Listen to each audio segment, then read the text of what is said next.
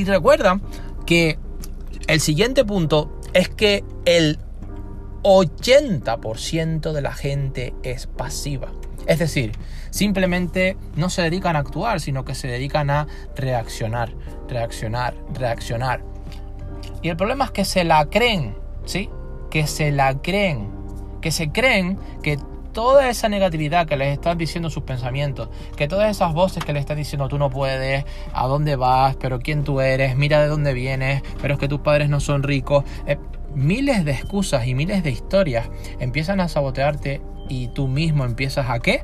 A reprogramarte, a recodificar tu mente negativamente. ¿Y adivina qué? ¿Sí? Napoleón Hill decía que lo que la mente puede concebir, lo que la gente, lo que es lo que la mente puede crear. Si tú estás concibiendo pensamientos negativos, si tú estás alimentando tu mente con porquería, si tú estás alimentando tu mente con críticas, con odio, con envidia, con excusas, con miedo, con desolación, con perturbación, con falta de carácter, con temores, temores, temores, temores, temores, malas noticias, ¿qué cojones va a salir de ahí?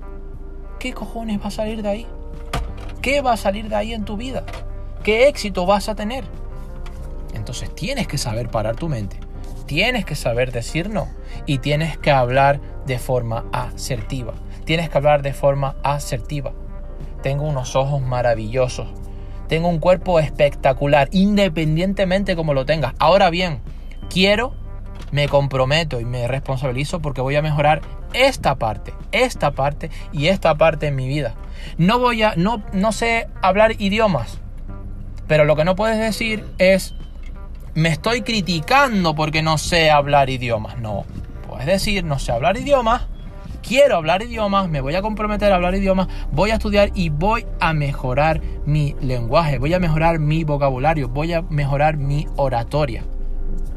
La cuestión, señores, es que mejoremos. Tú tienes que mejorar cada día.